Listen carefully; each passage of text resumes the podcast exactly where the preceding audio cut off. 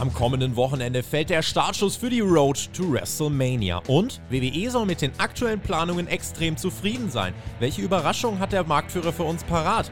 Außerdem Jay Briscoe über die Karriere der tragisch verstorbenen Indie-Legende. Das und mehr jetzt bei Hauptkampf.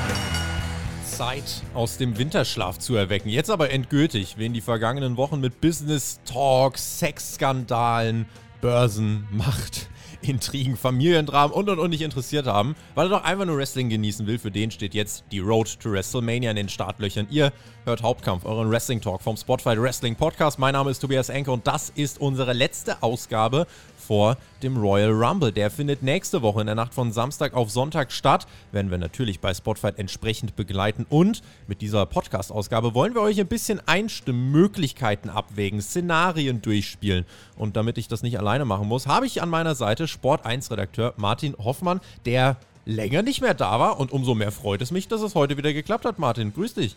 Ja, richtig. Hi Tobi, hi liebe Spotify-Hörer. Wir haben ja selber vorher im Vorgespräch kurz geredet, dass, dass, uns selber gar nicht aufgefallen ist, wie lange es mittlerweile schon her ist, Mensch. Genau, weil ich zwischendurch nochmal bei euch dann beim Sport 1 Talk war, bei genau, Heel Ja.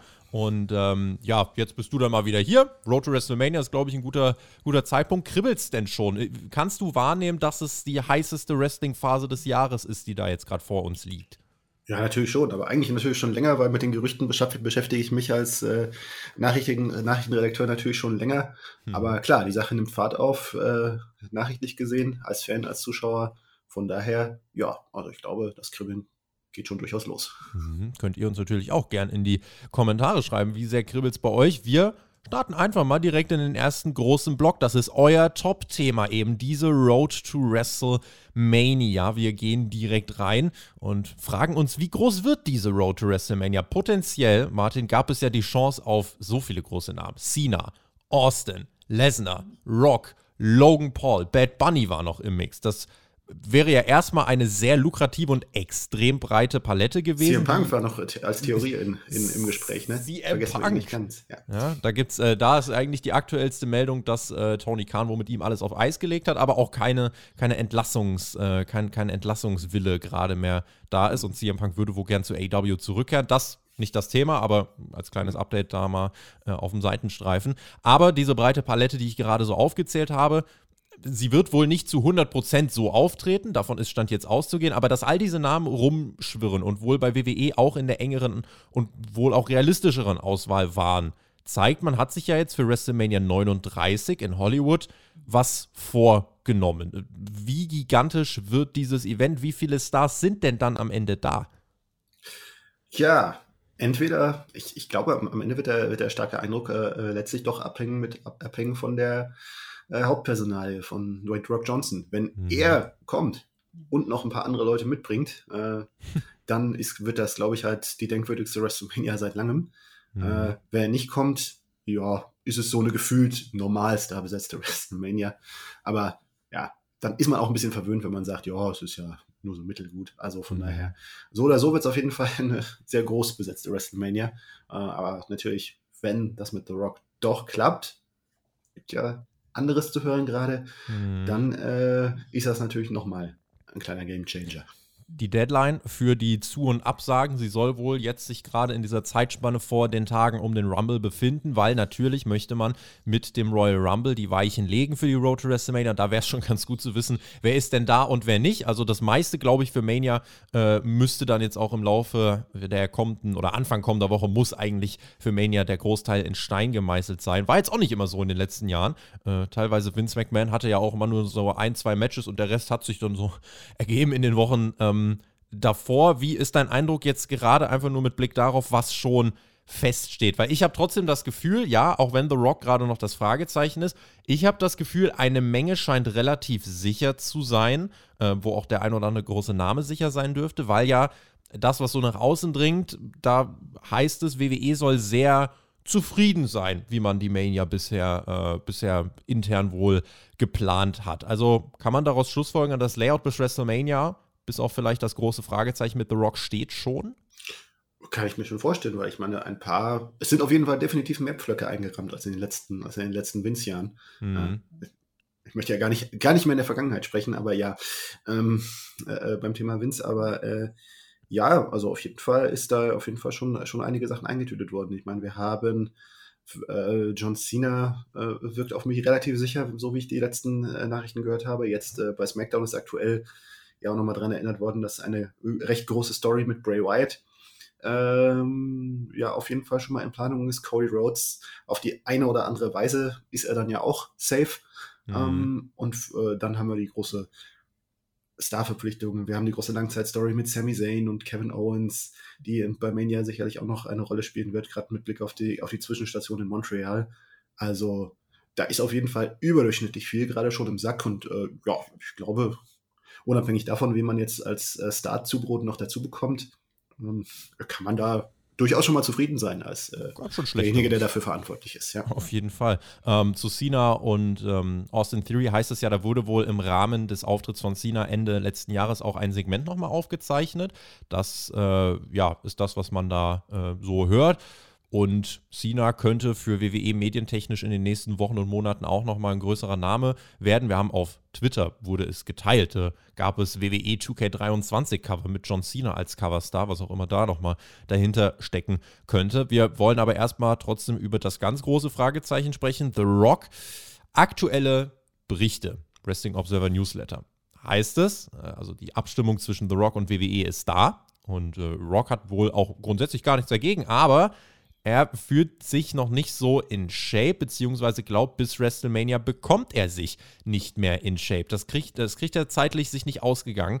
Wie glaubwürdig ist das? Wie sehr könnten andere Faktoren eine Rolle spielen? Weil Dave Meltzer erklärte kürzlich, er geht absolut gar nicht davon aus, dass eigentlich diese Vince McMahon-Geschichte einen Deal mit The Rock beeinflusst in irgendeiner Art und Weise. Glaubst du das auch? Und was passiert denn jetzt mit Rock und dem Blick auf Mania? Also es ist jetzt nicht so, da, dass er komplett überrascht sein dürfte, dass, dass man, dass Mania jetzt mal wieder ansteht dieses Jahr.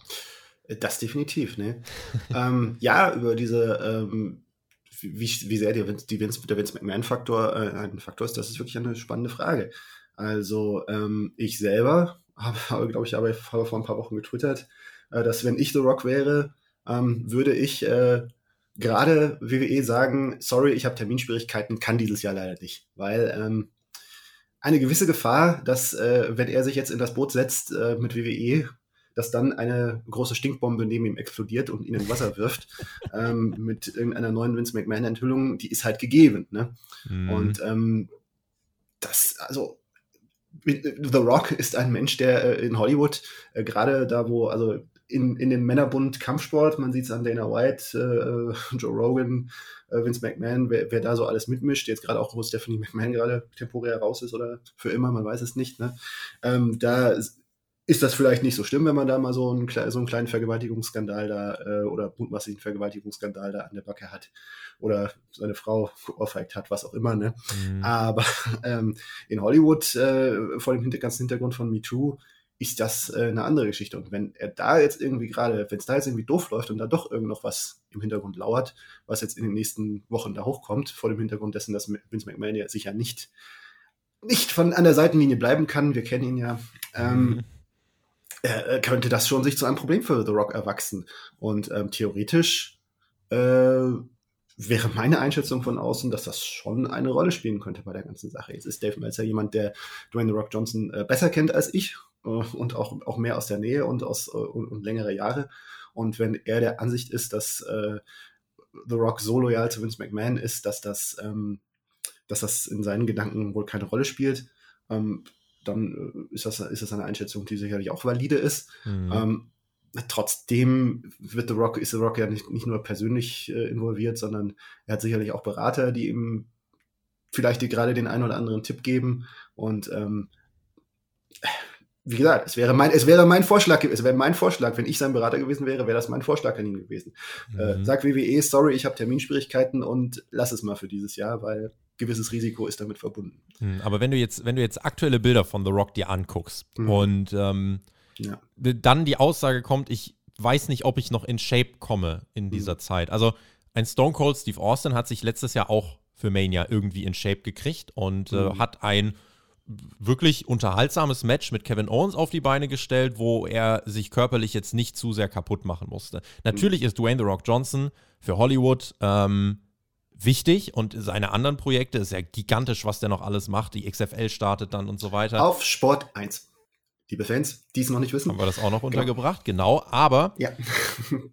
Dwayne The Rock Johnson dürfte ja, also natürlich kann ich verstehen, wenn ein Dwayne The Rock Johnson zum Beispiel sagt, ich möchte äh, kein Risiko eingehen, dass ich mich zum Beispiel schwer verletze. Das mhm. heißt, er, er möchte jetzt nicht irgendwie da künftige Projekte, die ihm sehr wichtig sind, aufs Spiel setzen für ein Match, bei dem es ein großes Verletzungsrisiko gibt. Vielleicht mhm. rührt daher die Aussage, ich kann, ich bin gerade, ich vertraue meinem Körper gerade noch nicht zu 100 Prozent. Das ist ja was, was du von mhm. Wrestlern oft hörst, äh, dass es ihnen sehr wichtig ist, dass sie ihrem Körper vertrauen können. Vielleicht ist es das. Wenn du dir nämlich seine körperliche Shape so gerade anguckst, der Mann ist äh, ziemlich, äh, ja, mhm. er ist zweimal so breit wie wir zusammen wahrscheinlich. Also mhm. sehr, sehr große Gestalt. Und deswegen die Aussage allein würde ich nicht abkaufen die Aussage, ey, mir sind andere Sachen gerade wichtiger, das Risiko ist mir zu groß, das würde ich verstehen. Mhm. Könnte er dann aber eigentlich auch so kommunizieren. Wir wissen nicht, was genau kommuniziert worden ist, aber mhm. es natürlich dieser Vince McMahon-Faktor, da kommt man nicht drum rum zu spekulieren. Inwiefern das auch bei dieser Entscheidung vielleicht so einen klitzekeinen Ausschlag gibt, zu sagen, nee, ich vertraue meinem Körper wirklich leider gar nicht. Also das, mhm. das, ne, also das kann ich mir schon vorstellen, dass das eine Rolle spielt. Aber mhm.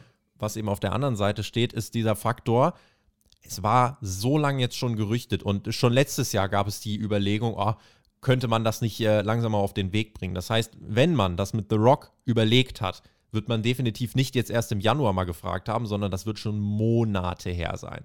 Mhm. Und dass es sich dann vom Timeschedule jetzt nicht ausgeht, wäre dann schon ein Signal, finde ich, seitens The Rock. Wobei es heißt, er soll für künftige Projekte nach Mania an sich ja immer noch offen sein.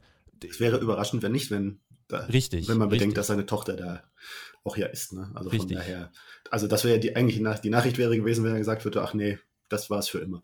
Mhm. Aber, nee, das ja. glaube ich nämlich auch nicht. Aber ja. er macht damit die Tür für die Zukunft absolut nicht zu. Mhm. Aber für den Moment, äh, ja. ja zieht er sie mal ran. 40 ist ja auch noch ein besonderer Anlass, ne? Aber, genau, WrestleMania ja. 40 nochmal als Jubiläum, aber wenn wir das Symbolbild mit der Tür nehmen, er hat sie nicht zugemacht, er hat sie mhm. zumindest mal rangezogen, damit es nicht so sehr zieht und guckt gerade durchs Schlüsselloch und guckt mhm. so ein bisschen, was, was da passiert. Kann man das so beschreiben? So kann man es beschreiben, ne? Also ich meine, die, die Sache mit dieser, mit dieser, mit dieser Begründung, also was will man dagegen sagen? Ne? Es ist, ich meine, wir alle kennen nicht äh, äh The Rocks genauen, genauen Zeitplan, dass er ziemlich eng ist äh, das ist, glaube ich, äh, für, für alle nachvollziehbar und vielleicht, äh, ja, ich, ich, glaube, manch, manch eine Sicht auf diese ganze äh, äh Geschichte krankt daran, dass doch irgendwo wir als WWE-Fans oder andere Leute als WWE-Fans da drauf blicken und WWE ist unser Ding ne? und wir finden, das ist doch das Wichtigste und The Rock kommt doch, ist doch ein WWE-Mann und der muss sich doch irgendwie jahrelang darauf vorbereiten, hatte doch jahrelang Zeit dafür, das jetzt zu planen,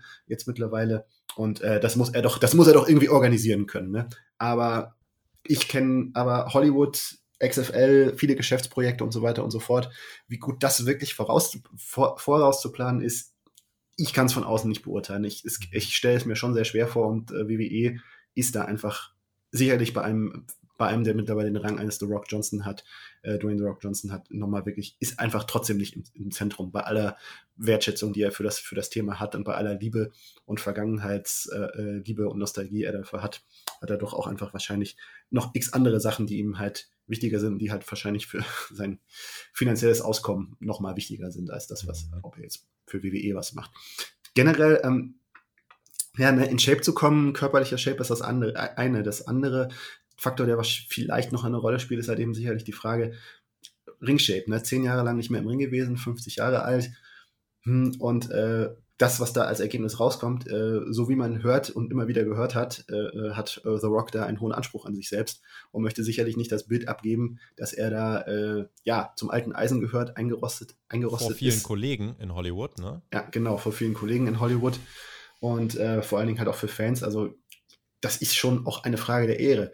Und äh, ich kann es mir schon plausibel vorstellen, dass das eher so der Faktor ist, dass er sich denkt, so von wegen so, äh, wenn ich nicht die Zeit finde, das richtige Selbstvertrauen zu finden, da ein Match hinzulegen, dass ich, für das ich mich nicht schämen muss, äh, dass ich irgendwie nicht alt aussehe, weil ähm, ich meine, wer, wer vielleicht noch die Undertaker-Doku im Hinterkopf hat, oder der Stride, also wie der, der Undertaker zu, zum Beispiel über sein Match gegen Roman Reigns hinterher geflucht hat, also das kränkt die Wrestler-Ehre schon sehr.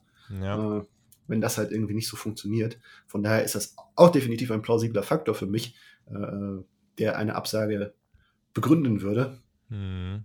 Aber natürlich kann auch alles sein, dass das alles jetzt nur geschickt, ein geschickt eingefädeltes Ablenkungsmanöver ist und The Rock uns bei Wrestle, beim Royal Rumble alle überrascht. Von das, daher. Ja, genau. Das ist nämlich ja. dann die andere Überlegung. Inwiefern ist es, äh, ist es eine Finte? Das wird sich dann ganz einfach jetzt zum Rumble zeigen. Äh, wenn wir gleich auf den Namen äh, Cody Rhodes kommen und äh, uns fragen, warum wurde der jetzt angekündigt, da hat man gehört, WWE soll extrem happy über die anderen Überraschungen sein, die man beim Rumble hat, sodass man bei Cody gesagt hat, ah, den können wir, den können wir schon ankündigen. Das kann natürlich auch ein Stone Cold Steve Austin sein, der in den Rumble geht. Vielleicht ist das auch die große Überraschung. John ähm, Cena. John Cena kann das natürlich auch sein. Ähm, vielleicht jetzt bei äh, Rock nachgefragt, glaubst du, es gibt dann auch jetzt schon den konkreten Backup-Plan und wie sähe der aus? Ich persönlich glaube, dass sowas wie Sami Zayn gegen Roman Reigns, das kann ich mir nicht vorstellen, dass man das für WrestleMania macht, weil am Ende ist es WWE und es geht auch noch um eine große Vermarktung und ich denke, da wird man wahrscheinlich andere Wege finden wollen. Und ich weiß nicht, klar, Sami Zayn, das ist so eine herrliche, herrliche Wrestling-Story. Aber ob man das bei einer Mania in Hollywood als das große, äh, da, da, bräuchte man Mut. Und mhm. ich weiß nicht, ob WWE so sehr von der eigenen Guideline abweichen würde, um einen Roman Reigns, der jetzt wirklich seit Jahren wird ihm ja alles zum Fraß vorgeworfen, er steht immer on top.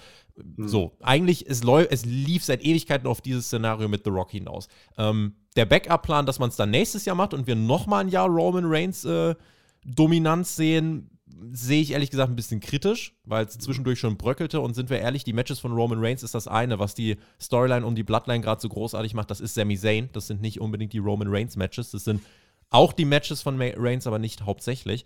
Ähm, und ein anderer Backup-Plan könnte dann eben sein, ja, dass jemand anderes Roman Reigns bei Mania besiegt, äh, beziehungsweise dass ja, man eben ein Workaround für diese Rock-Variante findet. Was sind da in deinen Augen ja, veritable Pläne, die sich lohnen, äh, mal im Blick zu behalten?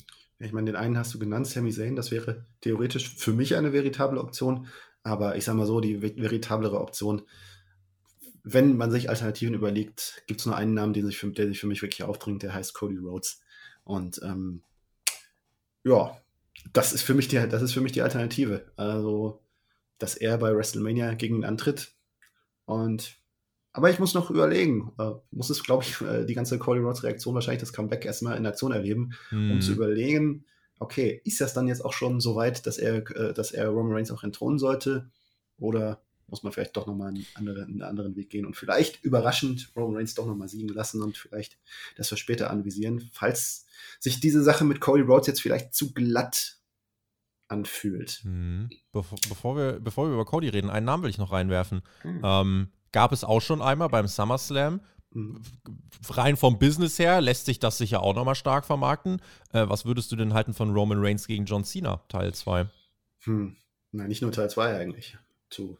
Wahrscheinlich schon der, ja, ja, das wäre der nochmal längere Teil. Ja. Aber wir haben das Match schon mal in einem großen Main Event beim SummerSlam gesehen. Mhm. Ähm, kannst, du dir, kannst du dir vorstellen, dass es das nochmal gäbe oder glaubst du, Cena ist so sehr für Pläne mit Austin Theory ähm, eingeplant? Vielleicht auch Logan Paul, das war ja auch noch gerüchtet. Was mhm. passiert eigentlich mit dem? Aber Cena wäre so als andere, also kann ich mir vorstellen, dass der als Backup-Plan auch mal in mhm. Frage kommen könnte.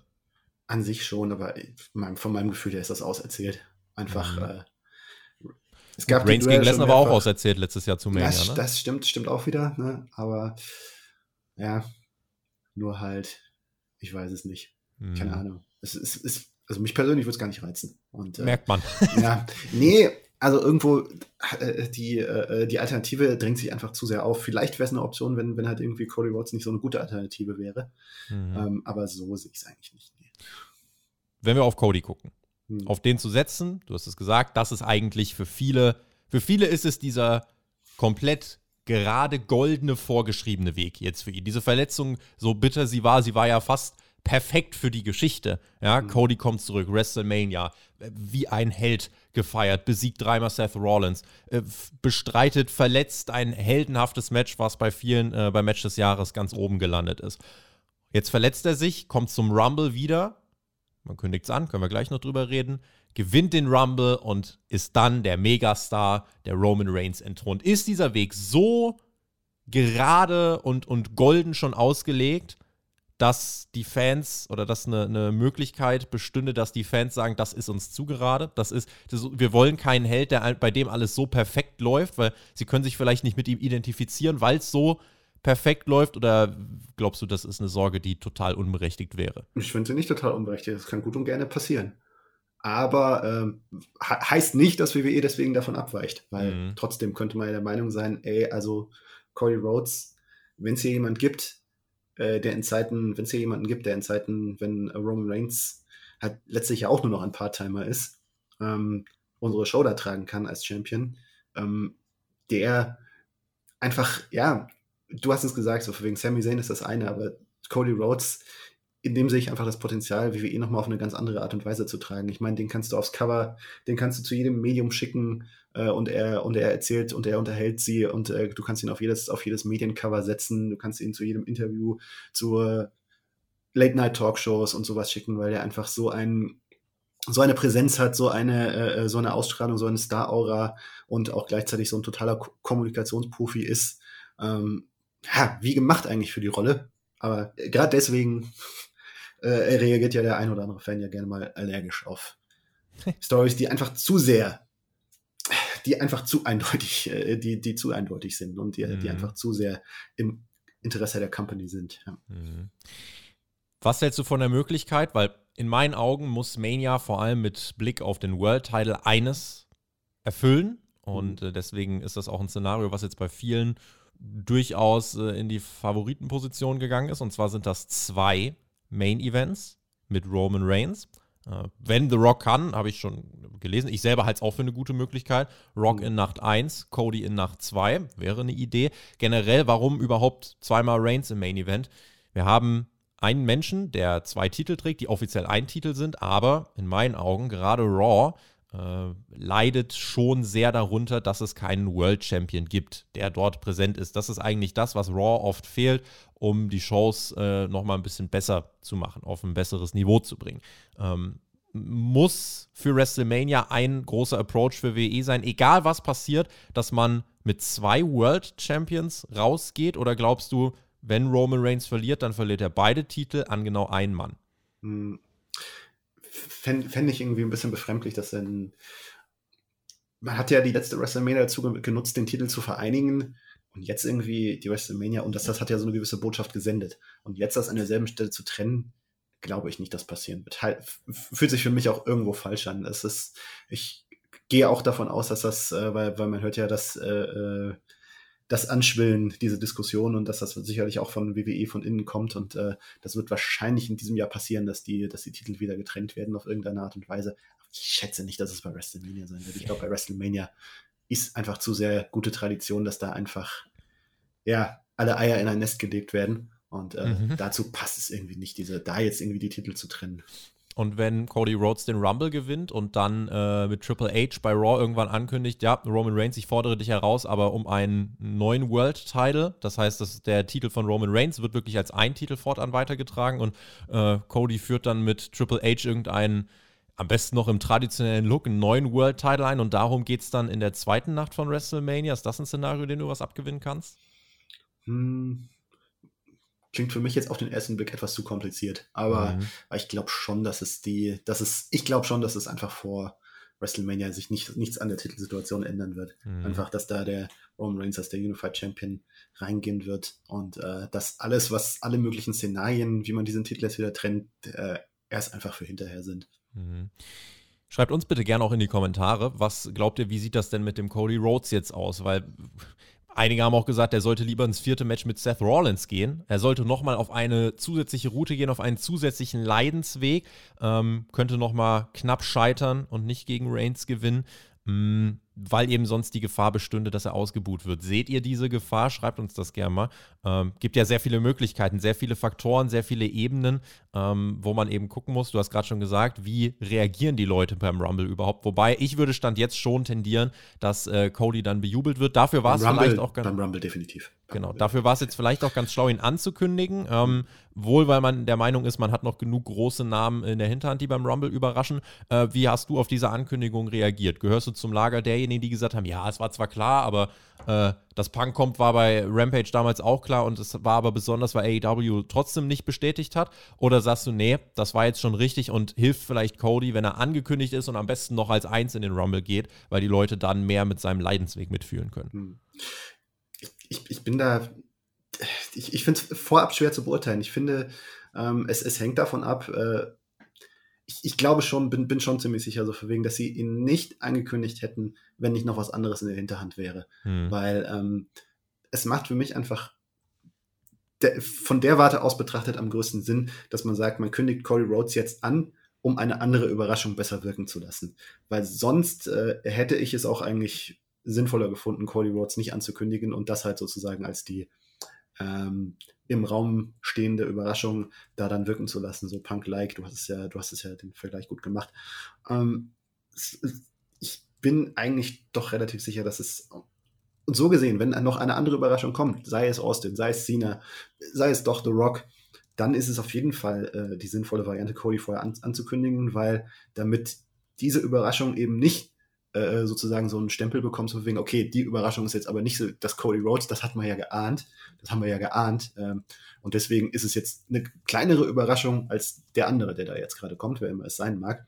Und ähm, diesem, äh, äh, diesem Szenario entgeht man, indem man Cody Rhodes vorher ankündigt und sagt und ihn da aus der Nummer einfach rauszieht. Ja, und mhm. deswegen sagt so von wegen, hey, nee, das ist jetzt hier unsere gerade Geschichte. Cody Rhodes ist derjenige, den wir schon vorher ankündigen und der damit nicht in Konkurrenz steht zu der Überraschung, die wir da jetzt in der Hinterhand haben. Mhm. Also das ist auf jeden Fall eine der ganz, ganz spannenden Komponenten ähm, mit Blick auf Mania. Wir haben äh, John Cena schon ange, angeschnitten. Ähm, den siehst du dann eher in so einer Story mit Austin Theory. Logan Paul, wenn ich den mal noch hier in diesen Mix äh, mit reinwerfest. Social Media Star, auch äh, ja, große WWE-Reputation mit seinem Match in Saudi-Arabien gewonnen, rein von dem, was im Ring passiert ist. Äh, wie, wie würdest du das auseinanderklambüstern? Die zu dritt in dem Ring wäre wahrscheinlich auch ein bisschen äh, hm, komisch. Logan Paul gegen The Miz hat man versucht, beziehungsweise hat man relativ schnell auch wieder eingestellt, weil es nicht funktioniert hat. Äh, wie können wir das auseinanderklambüstern? Weil das sind ja drei Namen. Irgendwie hängen sie von den Gerüchten her miteinander zusammen, aber für ein richtiges Mania-Programm zu dritt passt das aber auch nicht. Nee, eigentlich nicht, nee. Also, wenn. Es klingt für mich so, als wäre das äh, John Cena gegen Austin Theory der Plan. Ähm, gerade vor dem Hintergrund, dass ja der Engel schon im Kasten sein soll. Ja, ich rätsel selber gerade noch, was, wie bringt man Logan Paul da unter, gegen wen könnte man ihn stellen. Aber mhm. ich meine, an sich gibt es Optionen und ähm, keine Ahnung, ne? Es ist, ich, er passt sicherlich jetzt, sagen wir mal, nicht zu Bray Wyatt, zu vielen anderen Leuten, zu vielen anderen Leuten passt er um schon. Himmels Willen, Martin. Ja, ja. Naja, ich, ich, ich, sag mal, ne, ich sag jetzt mal Szenarien, die ich ausschließe, weil sonst Gut. kann ich wenig ausschließen, ehrlich gesagt, weil, mhm. ja, keine Ahnung, ne? Wer bleibt da noch übrig? Hattest ja, du eine also, Idee? Ja, es ist, ist, schwierig. Also bei Logan Paul, ich würde ihn grundsätzlich in den Ring mit jemandem stellen, der das Handwerk komplett versteht. Mhm. Also sowas wie, ähm, ich würde einfach sowas wie Logan Paul gegen Baron Corbett und so ein Kram würde ich auch ausschließen, um da mal noch in die Kerbe mit reinzuhauen. Aber mhm. es, es, ist, es ist gar nicht so einfach. Äh, wenn du überlegst, wer sind so mit die besten Wrestler? Ja, Chad Gable, willst du Chad Gable gegen Logan Paul haben? Eigentlich nicht. Eigentlich willst du ja schon, dass, da, dass das Hollywood-reif ist. Hm. Ich habe auch schon überlegt, traut man Logan Paul was alleine zu und stellt ihn gegen Bad Bunny. Das, ein, ein Match nur Celebrities gegeneinander. Hm. Äh, das könnte aber auch sehr wackelig werden. Hm. Ähm, insofern vielleicht auch ein Tag-Team-Match mit seinem Bruder. Das kann auch sein, gegen ein aktuelles WWE-Tag-Team. Ich finde es ganz, ganz schwierig, da gerade eine Richtung zu erkennen, weil mit Logan Paul da haben wir gar keine Andeutung gekriegt. Wir wissen nur, WWE plant mit ihm für WrestleMania, also seine Verletzung nach Saudi-Arabien soll nicht mhm. so schwer gewesen sein wie zunächst angenommen, also nicht das ganze Knie zertrümmert, sondern äh, mhm. soll wohl relativ schnell wieder bergauf gegangen sein. Er wird wohl Teil von WrestleMania sein und ich finde es an sich auch eine logische Schlussfolgerung nach dem Erfolg, den man mit ihm äh, gefeiert hat. Aber ja, so der ganz klare Fahrplan ist noch nicht zu sehen. Ich denke, das ist eher eine Storyline, die jetzt auch nicht ewig dann schon in den Sternen stand, sondern das wird man relativ schnell, so in vier, fünf Wochen ja. wahrscheinlich sich zusammenschustern. Aber jetzt, wo du sagst, von wegen Tag Team, vielleicht hat es ja was damit zu tun, dass jetzt die Tag Team-Titel getrennt werden. Äh, vielleicht für mich eher aus dem Nichts. Aber mhm. ja, dann, das ist auch ein Thema. Weil für mich sind eigentlich die Usos und Sami Zayn und Kevin Owens für ein Tag Team Match bei WrestleMania gelockt. Vielleicht äh, schafft man, baut man einen Champion für ein anderes. Für für die Paul-Brüder auf. Mhm, das kann Theoretische sein. Option. Ja. Ja, ja, ist eine Option. Haben wir das nämlich auch nochmal ähm, angesprochen. Ja, gucken wir mal, in welche Richtung sich das Richtung Mania entwickelt. Was haben wir noch für große Namen? Stone Cold Steve Austin hat eigentlich sein letztes großes Oho gehabt bei seiner, beim Heimspiel Mania letztes Jahr und hat gemerkt, ach, macht an sich ja schon Spaß und mhm. kann sich natürlich in seiner Position die Rosinen rauspicken. Also wenn er nur einmal im Jahr vor äh, 70, 80.000 catchen will, könnte er es tun. Bei ihm, also es ist keine, gibt keine Bestätigung oder so, aber es das heißt wohl, er soll trainieren, er soll an sich wohl auch Bock haben und wenn ich WWE wäre, würde ich den jetzt für Mania auch einsetzen. Ähm, in welchem Rahmen könnte man Stone Cold Steve Austin auf dieser Road to WrestleMania einsetzen? Wir haben jetzt auch natürlich die große Raw äh, 30-Jahres-Jubiläumsausgabe. Äh, Stone Cold Steve Austin hat für diesen Brand ja einiges geleistet. Kannst du dir vorstellen, dass wir da vielleicht schon Anfang kommender Woche Antworten haben? Sehen wir ihn im Rumble oder sehen wir ihn erst kurz vor WrestleMania?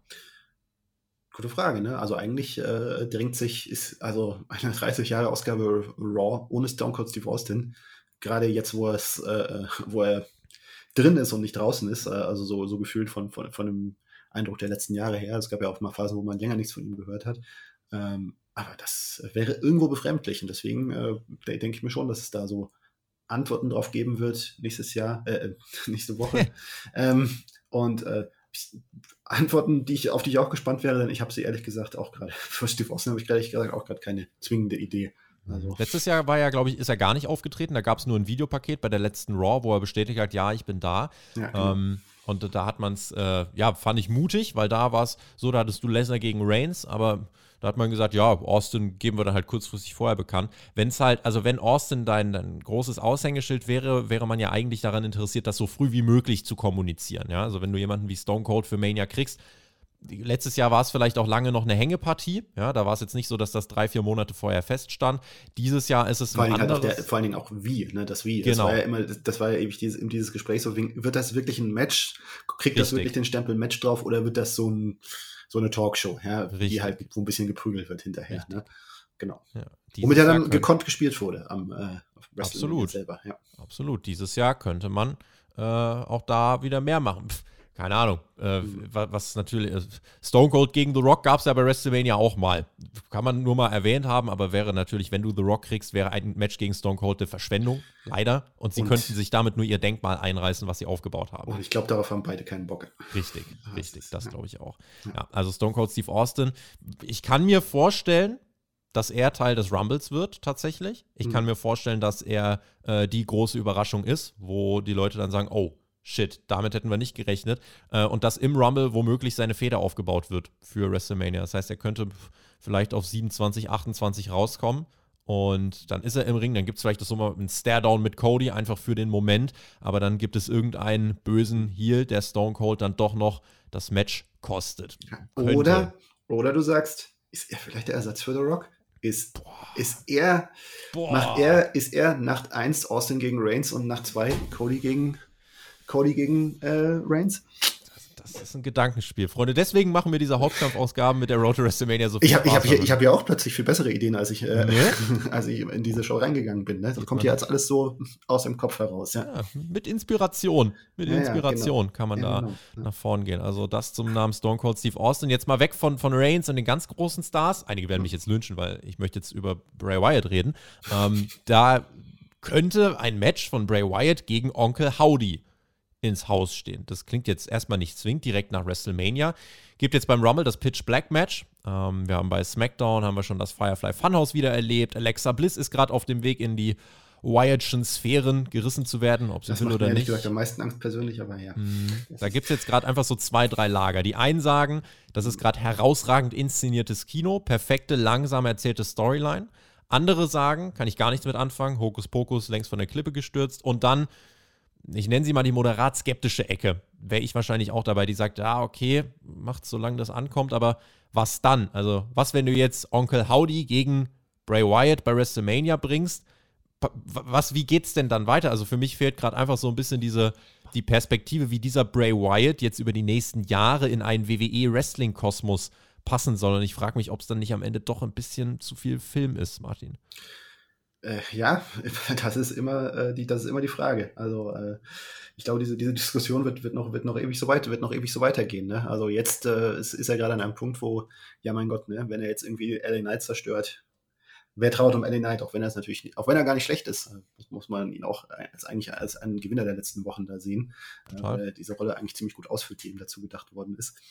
Ähm, ja, aber es ist echt die Frage. Also ähm, es ist bei mir ist es auch echt so, mal so, mal so. Also dieses, wo ich dieses Uncle Howdy Debüt äh, gerade noch mit dieser, mit dieser Kunststoffmaske, also äh, mit dieser Latexmaske da hast, also ich meine, da musste ich sagen, oh, um Gottes Willen.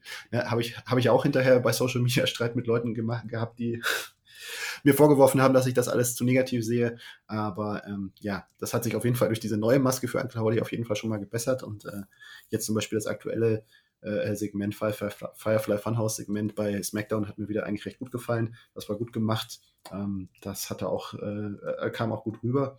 Aber ja, es ist immer so ein, es ist immer so eine Frage, so wegen, wo Bray Wyatt hat sein Horror-Universum und wo ist das gut in den Ring übertragbar und wo nicht. Das ist echt Im, im Hit Ring ist es immer zusammengestürzt. Ja. ja. im Ring Hit ist es immer zusammengestürzt in den letzten Jahren. Aber ich. das so ungefähr war auch der frühe Undertaker in den 90ern. Ne? Also ich meine, der hatte Phasen, da wirkte das total super. Und es gab Phasen, wo man sich so an den Kopf gefasst hat und, und sich gedacht hat, also, äh, was soll das denn jetzt schon wieder? Ne?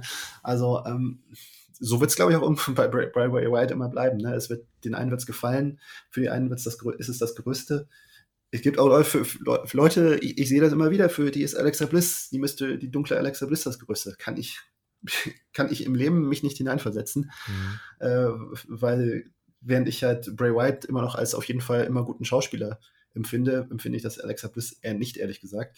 Und ähm, deswegen äh, äh, bringt mich das immer jedes Mal wieder aufs Neue raus, wenn das Bray Wyatt mhm. immer mal so, mal so ist. Ähm, aber äh, ja, es gibt Fans und es wird weiter Fans geben davon und ähm, ja, es wird immer eine Herausforderung sein, das in so den richtigen, in Anführungszeichen, Wrestling-Kosmos da zu integrieren. Und jetzt kommen wir noch, wir haben mit Roman Reigns angefangen, jetzt wollen wir zumindest mal nicht ganz mit ihm enden, aber mit der Story, die ja bei WWE alles dominiert, die für viele bei WWE das Ding ist. Und das ist die Story um die Bloodline. Wie klambüstert sich das jetzt mit Blick auf Mania aus? Hier glaube ich zum Beispiel, dass das Layout eigentlich bis auf den Reigns-Gegner, wobei auch der müsste jetzt stehen, hier steht doch jetzt eigentlich alles, oder? Hier ist klar, was in Montreal passiert für WWE. Ähm, und hier muss es doch eigentlich jetzt auf Sami Zayn und Kevin Owens gegen die Usos bei WrestleMania hinauslaufen, oder? Ja, das äh, ist für mich die äh, eindeutige Option, auf die es hinausläuft, wenn nicht irgendwo anders was zusammenbricht und äh, Sami Zayn vielleicht doch irgendwo anders gebraucht wird oder Kevin mhm. Owens oder ich weiß nicht, eher, eher Sami Zayn dann. Ähm, aber das ist für mich eigentlich das klare Konstrukt, das steht, aus meiner Sicht. Und dann hast du damit eigentlich einen der ja wahrscheinlich schönsten Momente dieser WrestleMania äh, dann safe auf der Card, denn wie sehr würde ein Titelgewinn von Zayn und Owens bitte bejubelt werden? Also das wäre das Meisterstück. Äh, wäre das dann auch die Krönung auf dieser Bloodline-Story? Glaubst du, die geht nach Mania noch weiter? Schwierig. Kann, kann, kann, man gar nicht sagen. Wird auch ein bisschen davon abhängen, wie jetzt, wie jetzt Roman Reigns die Monate nach WrestleMania plant, ne? Ob er jetzt vielleicht sagt, okay, Leute, in meinem Vertrag steht... erstmal Pause, ne? Ja, das könnte zum Beispiel, das wäre halt gut möglich, ne? Mhm. Und das würde halt auch passen. Und das ist halt die Frage, ne? Also für mich ist irgendwo die Bloodline-Story eigentlich nach WrestleMania auserzählt. Mhm. Weil wenn, sobald Roman Reigns sein Titel los ist und dann eine Pause einlegt, dann ist es sowieso, dann ist für mich sowieso ausgemacht. Wenn er dann das nächste Mal zurückkommt, wird es nicht mehr lange dauern und äh, dann kann er auch kein Heel mehr sein. Ja gute Storyline zeichnet sich in meinen Augen auch dadurch aus, dass sie weiß, wann sie zu Ende sein muss. Und ja. ich denke, wir haben jetzt den Peak dann bei Mania und danach, klar kannst du es noch ein bisschen in den Einzelbegegnungen wieder aufgreifen. Ja, du kannst dann doch mal noch irgendwie sagen, Jay Uso, der sagt, ey Roman, ich fand dich doch eigentlich immer scheiße oder so. Klar, das kannst du noch machen, aber das große Ganze der mhm. Bloodline, das darf dann ruhig wirklich mehr bröckeln. Einfach weil die Storyline dann, glaube ich, nochmal besser in Erinnerung bleiben würde, als wenn man sich sagt, okay, wir machen jetzt nochmal ein Jahr. Mhm. Äh, und deswegen, ja, das wäre da wichtig, glaube ich. Denk, äh, erinnert euch an die 90er und an die NWO. Und mhm. der, der, wichtiger Lerneffekt, dass man wissen muss, wann Schluss ist, ja. Richtig, richtig. So, und eine Sache möchte ich jetzt aber noch machen zum Ende dieses Blogs. Wie sieht es bei den Frauen aus? Wir haben äh, natürlich, das können wir jetzt keinen Hehl draus machen, die Entwick äh, Entwicklung um wer ist da, Rock, Cena, Austin, fühlt sich wichtiger an, als wenn wir jetzt auf die Frauen gucken. Wir haben Charlotte und Bianca als Champions. Welche zwei Damen siehst du da als Contender? Wir haben grundsätzlich ja ein ordentliches, äh, ordentliches Frauenroster aufgestellt, aber auch wenn sie zum Beispiel in den letzten Monaten gefühlt jeden Main Event bei Raw gekriegt haben, es wirkt jetzt nicht so, als wäre da, äh, als wäre richtig was heißes, äh, ein heißes Eisen gerade im Feuer. Rhea Ripley noch am ehesten. Mhm. Ähm, welche zwei Damen siehst du für Charlotte und Bianca als Contender und jetzt auch mit Blick auf den, auf den Rumble? Da gibt es ja nur eine Siegerin. Mhm. Hast du da eine Favoritin? Ich halte dieses Szenario auf jeden Fall äh, für plausibel, dass ähm, Charlotte Flair den Titel noch, noch los wird vor ähm, noch äh, los wird vor WrestleMania und der an mhm. Ronda Rousey zurückgeht und dann Rhea Ripley bis dahin da aufge bis dahin dahin hingesetzt wird. Äh, mhm. Dieses Gerücht von WrestlingNews.co äh, äh, fand ich sehr charmant, weil ich glaube, gerade in Los Angeles, ich meine, da hat ja auch Ronda Rousey eine spezielle, einen speziellen Bezug dazu. Ich meine, sie hat ja, ja auch einen gewissen Hollywood-Faktor. Ähm, ich schätze schon, dass sie da eine Hauptrolle spielen wird und nicht äh, und halt eine der ein, anderen beiden Championessen dahinter zurücktreten muss. Äh, vermutlich halt äh, Charlotte Flair. Ähm, das fände ich schon sehr charmant und äh, äh, wenn da wirklich die Entscheidung steht, falls, ich, falls sie nicht steht, weiß ich nicht, aber wenn sie steht, ähm, wäre das schon sehr charmant, äh, da sozusagen jetzt den, den definitiv heißesten jungen Star da jetzt in Position zu bringen und äh, äh sie dahin zu legen. Kommt ein bisschen aus der hohlen Hand, aber mhm. äh, das Gerücht, wo ich es gelesen habe, fand ich es auf jeden Fall sehr charmant. Und mhm. äh, ja, Bianca Belair hm, bin ich auch gerade noch, bin ich auch gerade noch eigentlich an Rätseln. Irgendwo mhm. äh, ist, ist es nochmal ja Blackie grade. Lynch. Eigentlich, eigentlich muss, muss man sie ja auch irgendwo unterbringen. Ja. Aber, aber fühlt sich auch jetzt nicht so wie ein krasses Match an, ne? Ist, ist halt auch schon auserzählt eigentlich. Ja. Ne? Ja. ja. Und äh, irgendwo, ne, also ja, so ein bisschen das Ganze, ne, jetzt, jetzt haben wir bei Raw dieses Cage-Match zwischen Becky Lynch und Bailey. Also so, so, ganz heiß ist das für mich auch nicht so richtig. Ne? Also irgendwo auch, auch, ja, die so, so und so viele Erinnerungen an, ja, wir waren mal bei NXT zusammen, die Four Horsewomen, und seitdem ist dies und das passiert. Hat man sich lange es, es fehlt so eine gewisse, es fehlt, es fehlt so ein gewisser Aufschrift. Auf, ja, man hat sich satt, satt gesehen dran ein bisschen. Ne? Mhm.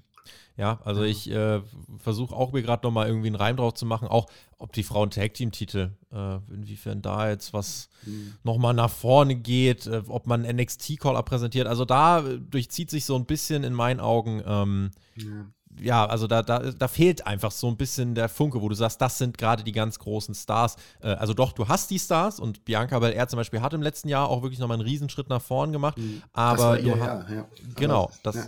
war ihr Jahr, aber ähm, es, es gibt jetzt keine Power, wo ich sage, boah, Alter, das kannst du nur bei WrestleMania machen. Mhm. Ähm, das, das, das sticht mir gerade nicht ins Auge. Inwiefern vielleicht eine Alexa Bliss mit ihrem Charakterwandel jetzt in eins dieser Titelmatches reinrutscht. Hm. Hm. Liv Morgan hat man dieses Jahr äh, oder letztes Jahr probiert und eigentlich dann auch relativ deutlich wieder abgehakt. Lacey Evans, das äh, ist äh, was, was einfach nicht funktionieren will. Hm. Ja, und, und dann bist du eigentlich fast schon bei äh, ja, den anderen. Ich weiß nicht, ich sehe hier gerade noch eine Maurice auf der WWE-Roster-Page. Das muss aber auch nicht sein. Ähm, Nikki Cross, äh, Rhea Ripley ist da auf jeden Fall noch mit die mit der größten Perspektive, eine Scarlett Bordeaux. Hm. Hm. Ich gehe einfach durch ein paar Namen und merke, mich spricht jetzt da nichts nix enorm, nix enorm an, muss ich sagen. Nee, also ich habe das Gefühl, wenn, wenn es Rhea Ripley versus äh, Ronda Rousey ist, ist das andere vielleicht irgendwie so ein Mischmasch aus. Mhm. Wirft da wirft er Becky rein, wirft er Bailey rein, wirft er Bianca Belair rein, vielleicht auch Charlotte Flair. Man weiß es nicht. Vielleicht ist das dann nicht einfach so ein schmuckloses Klatsch Star Power zusammen mhm. Match. Ich weiß es nicht. Ne? Glaub, glaubst du, die Frauen kriegen ein Main Event? Oder lässt diese Mania das nicht zu? Ja, sollten aber trotzdem eigentlich, ne? Rousey versus Ripley wäre, also eigentlich müsste, müsste es Rousey versus Ripley sein, auch wenn sicherlich nicht alle WWE-Fans originären WWE-Fans dafür sein werden, aber jetzt sozusagen aus, aus gerade so aus Mainstream-Sicht muss man immer noch im Kopf behalten, dass Ronda Rousey die bekannteste Sportlerin, weibliche, die äh, äh Social Media, äh, Sportlerin mit der größten Social Media Follower-Zahl der Welt ist. Ähm, und äh, das spielt immer noch eine Rolle. Ja. Was sind eure Traumcards für WrestleMania? Das könnt ihr uns jetzt gerne mal in die Kommentare schreiben, denn wir machen damit den Haken in diesen sehr ausführlichen, aber wie ich fand, sehr, sehr, sehr, sehr spannenden ersten Block. Also macht sich, äh, oder es macht Spaß, sich da gerade Gedanken zu machen, weil einfach dieses Jahr, es steckt mehr drin. Es steckt mehr drin, äh, ehrlicherweise wirklich äh, vor allem eben um die Topstars im Männerbereich, so ehrlich will ich jetzt sein.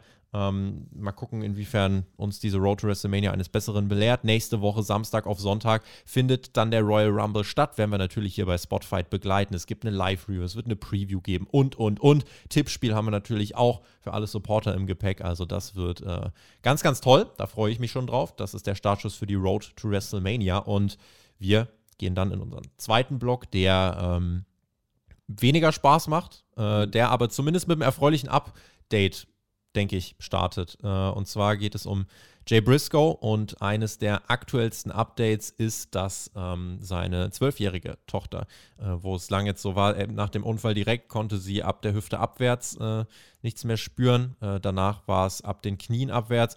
Äh, sie hat jetzt wohl die, sie kann jetzt alle Extremitäten wieder spüren und auch wohl bewegen. Martin, das ist erstmal die ähm, ja, sehr positive Nachricht jetzt zum Wochenende. Ja, das ist schon beruhigend, weil jetzt gerade, ich weiß nicht, ne, ich selber als Vater einer kleinen Tochter. Eben. Das war also zusätzlich zu dem, wie, wie mich der Tod von Jay Briscoe getroffen hat, war das auch nochmal etwas, was echt nochmal ein Schlag in die Magengrube war, diese Nachricht dann auch noch zu hören. Als das ja. war ja nicht von Anfang an klar, wer da die, wer da die anderen Parteien in dem Unfall drin waren, ja. Ja, die jüngere Tochter, da ist es wohl so, dass ähm, ja auch einige Wirbel in Mitleidenschaft gezogen worden sind. Äh, die muss jetzt auch dann noch für sechs Wochen ungefähr mit einer Nackenstütze rumlaufen. Äh, aber da zumindest, ähm, ja, deutet sich an, dass es einen Weg der Besserung gibt. Das ist, glaube ich, erstmal ganz gut. Das ist erstmal wichtig. die Schäden nicht mehr. Also richtig, nicht richtig. Mehr in Gefahr sind. Ja. Richtig. Aber du hast jetzt gerade schon gesagt, Martin, du bist selber Vater, was diese Familie jetzt durchmacht, wie dort da wurde ja, klar, für uns Wrestling-Fans erstmal der Wrestler, aber da wurde nicht nur ein Wrestler aus dem Leben gerissen, da wurde ein, ein Vater, ein Bruder, ein Ehemann aus dem Leben gerissen. Mhm. Äh, auf eine so tragische Art und Weise, dass äh, und das, das Ausmaß wurde ja dann auch sofort klar, egal ob WWE, AEW, egal welche Liga, die Anteilnahme war ja riesig an äh, dem Verlust von Jay Briscoe. Ja, man hat wirklich gesehen, äh, also zumindest innerhalb der Wrestling-Szene, ne? Es ist halt, ich, ich, merke schon auch so ein bisschen den Gegensatz ähm, davon, wie halt von außen drauf geblickt ist. Von der Außensicht oder von der Fansicht merkt man schon so für wegen, okay, man muss in der Wrestling-Szene schon so ein bisschen drin gewesen sein, um zu verstehen, um das Ausmaß zu verstehen, was Bray Briscoe, was die Briscoe Brothers beide zusammen in dieser Wrestling-Szene bedeutet haben und was das, was das, was sie für ein Gewicht hatten, ne? Weil, ja, ist ja auch aus, aus traurigen Gründen, auch äh, aus so ein bisschen äh, moralisch zwiespältigen Gründen, ist es ja nie dazu gekommen, dass er auf, ein, auf die große WWE oder mindestens auf die AEW-Bühne, auf die ganz große AEW-Bühne gekommen ist, äh, die seinen Namen noch bekannter gemacht hätte. Mhm. aber innerhalb der Szene, das merkt man ja richtig, also ja, jeder kannte, jeder kannte ihn und wusste, wusste ihn zu schätzen und wusste, was er bedeutet hat für diese Szene. Vielleicht da als Hintergrund, also vor mehr als zehn Jahren homophobe Tweets, die er abgesetzt hat. Das hat den größeren Karrieresprung, muss man im Nachgang jetzt sagen, das hat den vermieden. Mhm. Bis heute gibt es dafür Kritik von einigen, aber das betonen äh, vor allem Menschen, die mit ihm gearbeitet haben jüngst. Er hat aus dieser Sache seine Lehren gezogen. Er hat mhm. gelernt und er hat das nicht nur gesagt, dass er gelernt hat, ähm, gesagt hatte, das ist nicht richtig, wie ich damals gedacht habe, was ich damals gepostet habe, aber er hat vor allem Taten sprechen lassen. Und da, ich finde, Taten verleihen den Worten einfach nochmal einen ganz anderen Nachdruck und zählen dann auch mehr als mhm. die Tweets, die er abgesetzt hat. Ich möchte einem Menschen die Chance geben, sich zu bessern. Ich möchte, dass Menschen die Gelegenheit haben, aus Fehlern zu lernen. Und er hat das getan. Er hat sich mit der LGBTQ-Community auseinandergesetzt, den Lockerroom mit Leuten aus der LGBTQ-Community geteilt, Sonic Kiss und wie sie heißen. Und die sprechen auch Genau, genau und die ja. sprechen nur Carrie Silkin ist äh, ROH, äh, der jetzt sozusagen der Gründervater von ROH ist ja auch letztlich, ist ja auch ein Mitglied. Also ja. von daher, ja. Ja, genau. Und die sprechen sehr positiv von ihm, sagen, der hat definitiv äh, sich verändert, der hat seine Sicht verändert und ist jetzt wirklich ein guter Freund von uns. Und da fand ein Umdenken statt. Ja, andere sind sehr nachtragend, äh, unter anderem dann auch wohl äh, die von Warner Brother Discovery, die Entscheider. Das hat verhindert, Martin, dass es eine ähm, Appreciation Show gab. Also das war eigentlich der Plan von Tony Khan, eine Show zu Ehren von ähm, Jay Briscoe zu inszenieren, der auch amtierender Ring of Honor World Tag Team Champion war, aber Warner Brother soll gesagt haben, nein, das wird bei uns nicht ausgestrahlt. Ihr könnt äh, eine Grafik machen, ihr könnt den erwähnen, aber wir werden keine Show zu seinem Gedenken machen. Das wollen wir nicht unterstützen. Danach wurde äh, die erste Ausgabe der Slap League von Dana White übertragen, wo sich Menschen äh, ungeschützt ins Gesicht schlagen. Und Dana White promotet, dass der äh, seine Frau geschlagen hat. Äh, das wurde öffentlich lang und breit diskutiert. Er stand da sehr in der Kritik. Ähm, das scheint der Sender aber zwei ja, unterschiedliche Ansichten einfach zuzuhaben, was man zeigen kann und was nicht. Hat für viel ähm, Frust gesorgt in der Community. Äh, unter anderem auch hat äh, bei uns Stefan Boos hat äh, kommentiert bei uns auf Patreon. Es ist eine der größten Ungerechtigkeiten, dass AEW keine Tribute-Show für Jay Briscoe machen durfte. Er hat vor zehn Jahren einen Fehler gemacht. Jeder von uns hat Fehler gemacht. Er war ein beliebtes Mitglied in seiner Gemeinde. Das spricht für ihn. Ähm, ja, also Stefan der Meinung, das hätte er verdient gehabt. Ich finde auch, das hätte er verdient gehabt, Martin, und du wahrscheinlich auch. Ja, es ist, wir wollen nicht die Dimension aus dem Auge verlieren. Am Ende ist es natürlich eine nachgeordnete Geschichte, ähm, die jetzt natürlich äh, verblasst in, hinter dem, was, äh, was dem Menschen Jay Briscoe passiert ist. Aber ja, ich habe es ja selber auch gesagt, es ist einfach, ich meine, gut, ne, wir wissen es nicht offiziell. Es, ist, es gibt Berichte, die sind glaubwürdig. Ich, ich persönlich äh, habe eine Meinung dazu dass, und äh, habe jetzt keinen Grund, das anzuzweifeln, dass es genauso stimmt, wie es geschrieben worden ist. Aber letztlich weiß ich natürlich nicht, nicht äh, habe ich es natürlich nicht belegt vor mir. Aber ja, äh, man lernt daraus Moral, Durchsetzung öffentlicher Moral ist einfach auch eine Geld- und Machtfrage. Ne? Also mhm. ein Jay Briscoe, der halt ein, in der, der halt ein Mensch ohne Macht ist, ne? der halt äh, ich weiß nicht, ne? Das, das, das was, was, was mich an dieser Nummer halt so, also halt so wirklich so verstört und halt echt traurig macht, ist einfach, dass man so merkt, so wegen so, was hatte er denn für eine Chance?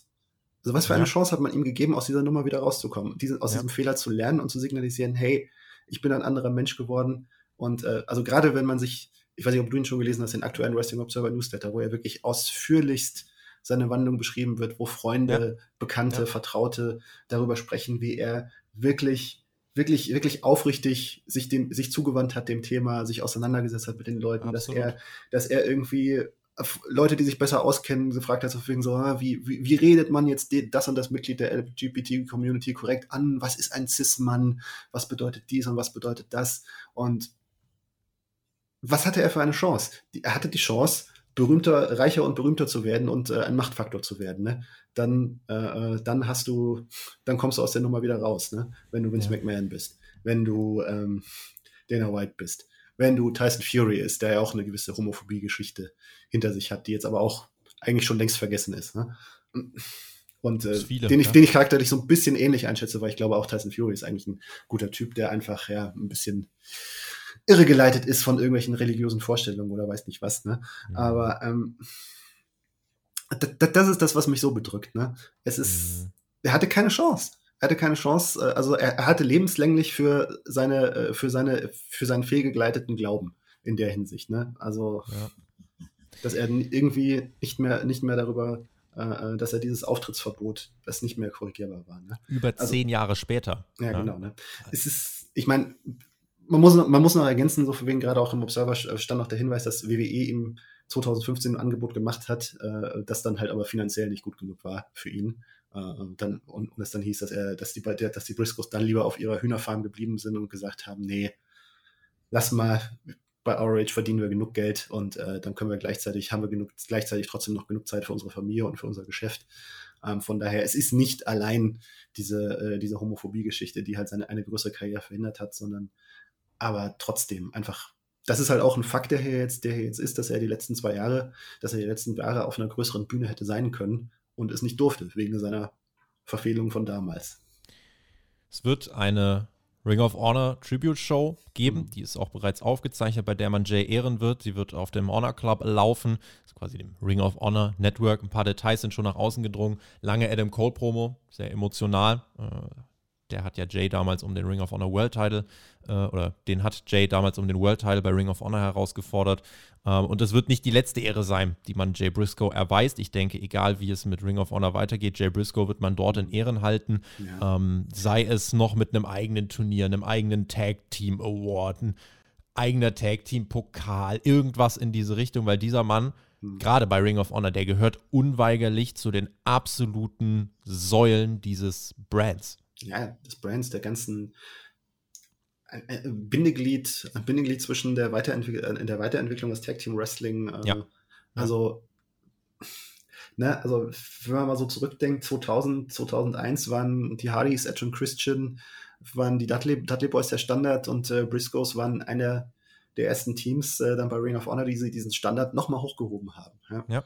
Also, die war, waren, waren quasi, ne, wo ich die das erste Mal gesehen habe, ich erinnere mich an die damalige Zeit, also man war hin und weg über diese, was sie ausgestrahlt haben, diese Athletik, dieses, diese, so das Gefühl, dieses Gefühl, also, ne, die, einfach diese, diese, diese glaubwürdige Aura dieser prügelnden Rednecks, die einfach auf sich und sich und alle anderen hier keinerlei Rücksicht nehmen, diese Intensität, die die ausgestrahlt haben und halt diese Big Moves, diese Athletik, absolut, absolut top. Und gerade noch in den Matches gegeneinander.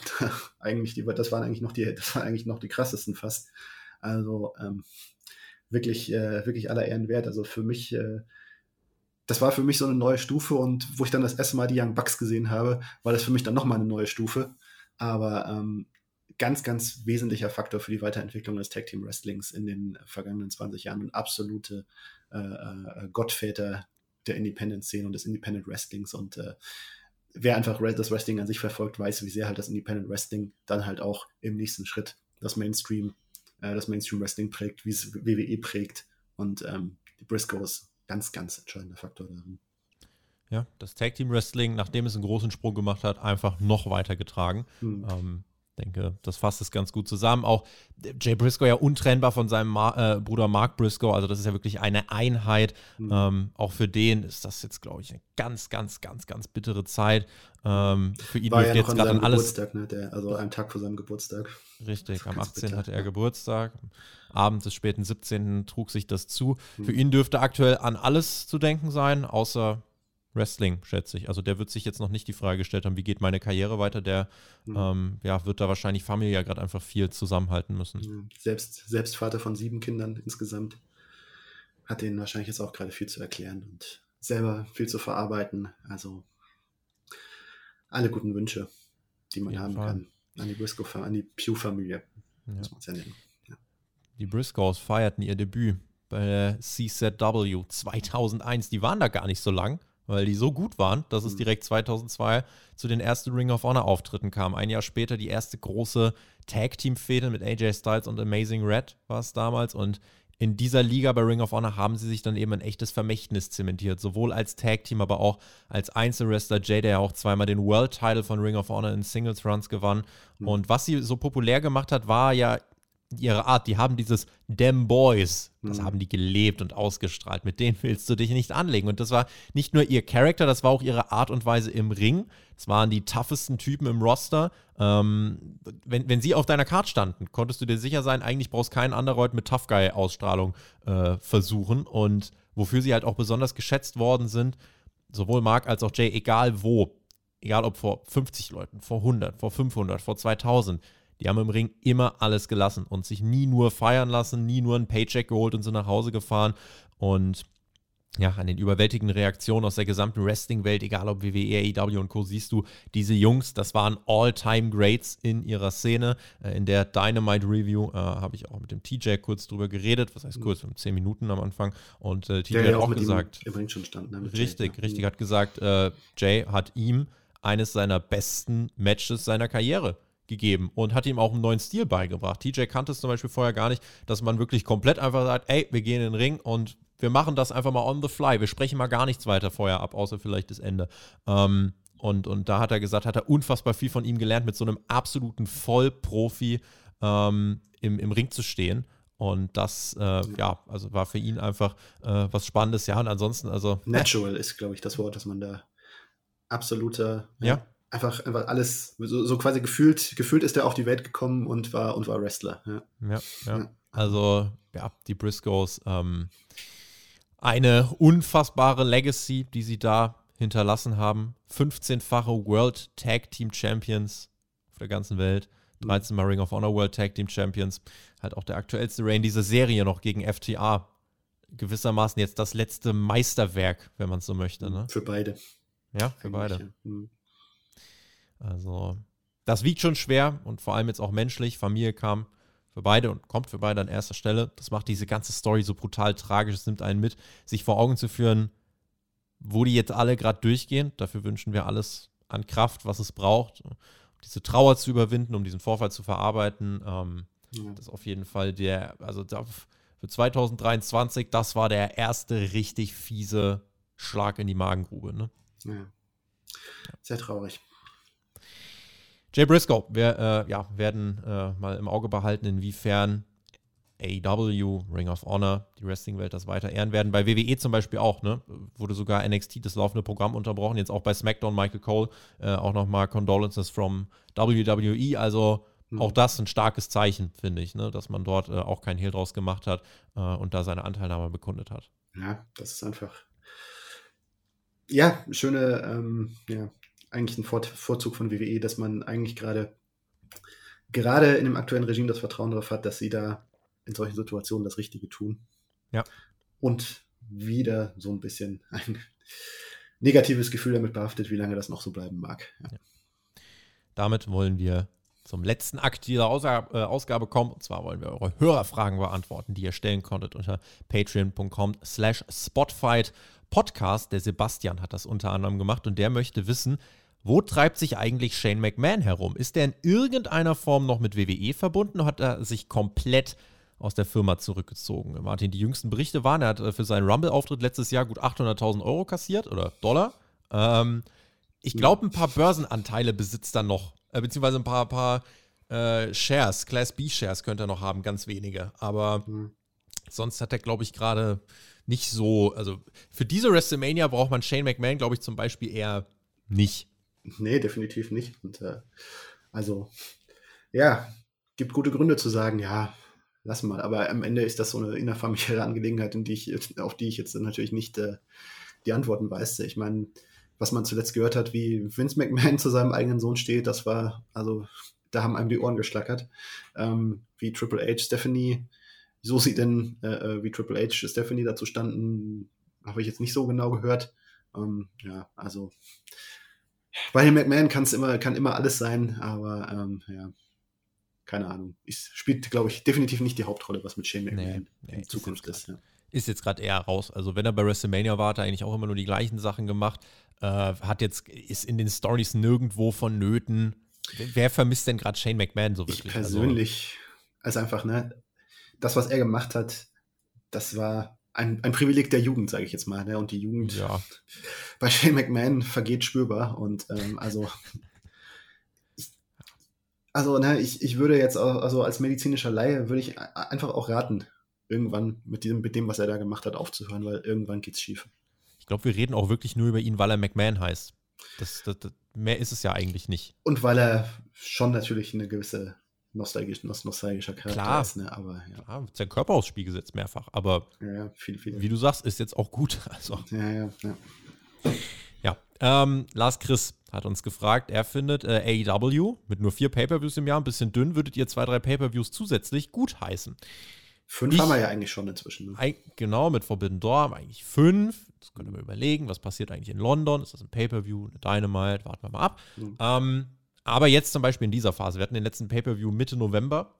Der nächste Pay-Per-View mit Revolution ist Anfang März.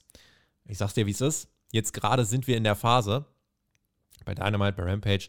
Wenn jetzt ein Pay-Per-View wäre, zur Überbrückung zwischendurch, fände ich das sehr, sehr, sehr gut. Und jetzt fehlt der mir, weil die Strecken sind zwischendurch ein bisschen lang. Im Sommer geht es dann. Also nach Revolution dauert es nochmal so 10, 11 Wochen. Dann ist Double or Nothing. hast äh, eigentlich mit All Out, der London Show, Forbidden Door, hast du, denke ich, dann ein gutes Sommerprogramm. Mhm. Und dann gehst du äh, mit Full Gear äh, aus dem Jahr wieder raus. Okay, aber die Verkaufszahlen oder wenn ich wirtschaftlich versuche zu denken, muss ich eigentlich konstatieren, dass selbst mit dieser Forbidden Door Show, wo man gesagt hat, also das ist ja wirklich für die, für die innerste Bubble der Bubble, die hat auch von den Pay-Per-View-Verkäufen wirklich gut abgeschnitten. Wenn man das einfach sich nimmt und äh, sieht, man könnte noch mehr Pay-Per-Views verkaufen, ähm, indem man einfach noch zwei, drei mehr veranstaltet im Jahr, ähm, finde ich, könnte man eigentlich darüber wirklich nachdenken. Oder glaubst du, Martin, dass der Effekt einsetzt, naja, die AW-Verkäufe sind nur so stabil, weil es eben nur vier, fünf Shows im Jahr sind. Die Leute sind nicht dazu bereit, sechs, sieben Mal die 50 Dollar dafür aufzubringen in den USA. Also ich würde, meine persönliche Einschätzung ist äh, prinzipiell, also sechs gehen mindestens. Ähm, ja. So, sonst, äh, ab da müsste ich, müsste ich raten. Ähm, ansonsten sehe ich halt gerade, äh, ähm, meine ich halt die Sondersituation zu bedenken, dass wir halt gerade in einer speziellen Situation sind, wo äh, das, die, das Interesse an Pay-Per-View-Verkäufen äh, abzuwägen ist gegen das Interesse an starken TV-Shows, äh, an sowas wie Winter is Coming oder halt eben jetzt die LA-Show in einer Zeit, in der es gerade um die Neuverhandlung von TV-Verträgen geht und wo äh, das finanzielle Interesse, da jetzt gerade äh, äh, sich auf einen guten Fuß zu stellen, äh, äh, langfristig noch größer ist als jetzt äh die, als die Frage, ob man jetzt 100 oder 150 oder 125.000 Pay-per-Views verkauft. verkauft ähm, DTV äh, im Moment äh, ist da ein besonderes Gewicht auf die, auf die TV-Lage, wo, wo jetzt, glaube ich, gerade nicht der richtige Zeitpunkt ist, um über Pay-per-Views View-Ausbau nachzudenken, wo es, glaube ich, schon sich einfach gelohnt hat, jetzt stattdessen in besondere TV-Shows da zu investieren. Aber äh, diese Lage wird dann in diesem Jahr dann so oder so dann anders sein. Und äh, da kann man auf jeden Fall anfangen, drüber nachzudenken, wo, wo sich das Pendel dann einpendelt. Also ich bin der Meinung, sechs müsste eigentlich mindestens gehen und würde auch gut tun dem Produkt. Der Blue. Jetzt hat er einen langen Kommentar für uns am Start. Ich glaube, ich guck mal, ich glaube, da ist eine Frage versteckt. Also, ein kleines Gedankenexperiment, was ihm beim Hören der aktuellen Dynamite Review in den Sinn gekommen ist. Wie wäre es, wenn Brian Danielson innerhalb der nächsten zwei bis vier Wochen während seiner Kämpferreihe auf den Hangman Adam Page trifft, dieses Match wieder erwarten verliert und der Hangman dann sagt, ich habe Danielson besiegt, er hätte den Title Shot bekommen sollen, jetzt bekomme ich ihn. Der Gedanke kam mir, weil ihr innerhalb der Review mehrmals gesagt habt, dass es ja klar ist, dass Danielson alle Matches gewinnt. Dadurch, dass es nicht das erste Mal im Wrestling diese Storyline gibt und sie immer so läuft, bis das logische Ziel erreicht ist, ein nachvollziehbarer Gedanke. Aber wäre es nicht toll, sollte AEW das Spielchen mal anders spielen. Bin sehr gespannt auf eure Meinung. Der Blue, ich finde Überraschung gut. Ähm, wäre in dem Fall auch überrascht, sehe aber für Revolution Danielson gegen MJF jetzt so mit dem Iron Man. Das Match ist ja schon aufgebaut, das ist ja das Problem daran. Also man hat schon gesagt, es wird ein Iron Man Match, eine Stunde, World Title. Man hat schon äh, in den letzten Wochen noch, äh, bevor jetzt diese Serie gestartet ist, die Saat gestreut dafür. Ja, von weiß nicht, ob man da jetzt so schnell wieder rauskommt aus der Nummer und ich weiß auch nicht, ob Hangman gegen MJF ja, für, für einen Hangman ist das gerade nicht der organische nächste Schritt, ehrlich gesagt. Nee, Überraschungen sind schön, aber sie müssen halt auch Sinn machen. Und jetzt irgendwo mir jetzt als Wrestling-Fan die Aussicht auf ein Ironman-Match mit Brian Danielson wegzunehmen, also da denke ich, da denke ich mir, also ihr habt nur einen Vogel. Also finde ich jetzt halt gerade einfach nicht der richtige Schritt. Nee.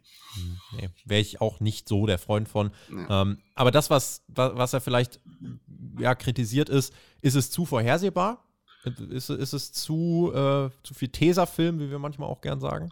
Kön könnte man sagen, aber andererseits, ich, ich, ich sehe nicht, äh, ich weiß ja am Ende, zum Beispiel am Anfang der, dieser Story, weiß ich nicht, wer ist jetzt der nächste Gegner von Brian Danielson. Ne? So, mhm. Wenn das irgendwie über Woche für Woche jedes Mal vielleicht mal so eine nette kleine Überraschung da eingestreut ist, also ich habe nichts dagegen. Aber klar, es ist vorhersehbar, aber ich bin ja immer der Meinung, viele Fans haben so eine zu klammern sich zu sehr fest an dem Thema vorhersehbar versus unvorhersehbar. Ne? Mhm. Also weißt, dadurch, dass äh, äh, das vorhersehbar ist, dass, äh, äh dass am Ende von Titanic, das, äh, des Films Titanic, das Schiff sinkt, äh, wird Titanic kein schlechterer Film, sondern es ist, es, es gibt, ist noch so viel mehr im Spiel, was, was gutes oder schlechtes Wrestling oder einen guten oder schlechten Film da ausmacht oder gute oder schlechte Literatur, dass einfach für mich ist wichtig, wie die, wie die Story erzählt ist. Und wenn sie passt, dann ist es mir am Ende egal, ob das in der vorhersehbar ist oder nicht vorhersehbar. Auch wenn natürlich ein unvorhersehbares Ende ist, natürlich noch ein bisschen aufwertet. Ja, Vorhersehbarkeit fußt auf Logik mhm. und Logik ist wichtig. man sollte Vorhersehbarkeit nur brechen, wenn die Logik ja. darunter nicht leidet. Ja, ne, es war auch unvorhersehbar, dass Goldberg heel turned bei WCW. Aber es war halt nicht mal. Also, ja. Genau. Der Justus mit der letzten Frage. Wie glaubt ihr, sind die Chancen äh, oder stehen die Chancen auf den Rumble-Gewinn von Bobby Lashley? Finde, er wird gut positioniert momentan und wenn sich das Hurt-Business mit Omos zusammenschließt, auch glaubwürdige Gegner gegen die Bloodline, finde ich. Das könnte man super spielen bis WrestleMania und dann Lashley gegen Reigns stellen. Äh, da muss doch noch mal was kommen jetzt, bevor er entthront wird. Viele Grüße und bis Fulda. So sieht's aus. Fulda, Community-Treffen, 4., 5. Februar. Ähm, Ansonsten bin ich, glaube ich, nicht so der Fan, weil, also ich bin, Bobby Lashley finde ich super und der ist da gerade auf einem tollen, tollen Run. Aber ich sehe das Hurt-Business, Bloodline, das, das war mal. Das ist aber gerade nicht mehr. Und gerade hast du so viele größere Sachen, die tendenziell für Reigns jetzt nochmal anstehen. Bobby Lashley ist nicht der Payoff der Bloodline-Storyline. Das äh, beim, beim besten Willen nicht. Nee, nee. Einfach. Nee, es ist einfach. Äh ja, ist eine, ist, eine, ist eine gute Story für einen US-Titel, für einen Intercontinental-Titel, aber. Ähm, Zur Überbrückung nicht für Mania. Es ist, nicht, ist nichts für Mania, nein. Kann, du kannst Bobby Lashley jederzeit mal gegen Roman Reigns stellen, aber jetzt nicht, nicht für diese, nicht bei diesem Event. Nein. Ja. Wenn wir falsch liegen, dann belehrt uns doch eines Besseren. Ihr habt jetzt die Möglichkeit, nämlich diese Folge ähm, ja, abzuhaken und einen Kommentar zu schreiben, wenn ihr es bisher noch nicht getan habt. Ich äh, freue mich auf eure WrestleMania-Cards und ähm, bedanke mich auch bei Martin. Das war der Hauptkampf in dieser Woche. Wir müssen mal gucken. Nächste Woche ist Rumble. Da wird es äh, an dem Wochenende selber keinen Hauptkampf geben. Vielleicht schieben wir da nochmal äh, in der ersten Februarwoche, beziehungsweise irgendwie am 30. Januar was nach, also Montag nach dem Rumble. Kann ich noch nicht sagen. Und in Fulda selber äh, wird es auch schwierig mit Hauptkampf. Also da gibt es Podcasts Rampage und äh, SmackDown wird da kommen, aber Hauptkampf wird ein bisschen schwieriger. Aber wir halten euch natürlich trotzdem auf dem Laufenden über die aktuellen Entwicklungen. Martin, dir vielen, vielen lieben Dank fürs Mitmachen der Gedankenspiele. Ähm, und ich glaube, wer jetzt noch nicht äh, genug Lust auf die Road to WrestleMania hatte, der dürfte doch nach dieser Folge eingestimmt sein. Damit übergebe ich dir die Schlussworte. Wünsche euch noch ein entspanntes Wochenende. Kommt dann auch gut in die nächste Woche und auf eine schöne Road to WrestleMania. GW, genießt Wrestling. Genau ja, äh, liebe Spotlight-Community, äh, danke, dass ihr mir zugehört habt. Ihr hört, ihr hört mehr von mir oder ihr lest mehr von mir auf Sport 1, Sport 1 Wrestling, Facebook Sport 1 Wrestling, Twitter at WrestleErzähler, äh, Heel der Sport 1 Wrestling Podcast, nächste Ausgabe in der Woche nach dem Rumble und äh, viele Möglichkeiten, dass wir uns wiedersehen und wieder hören. Oh, naja. Good fight, good night.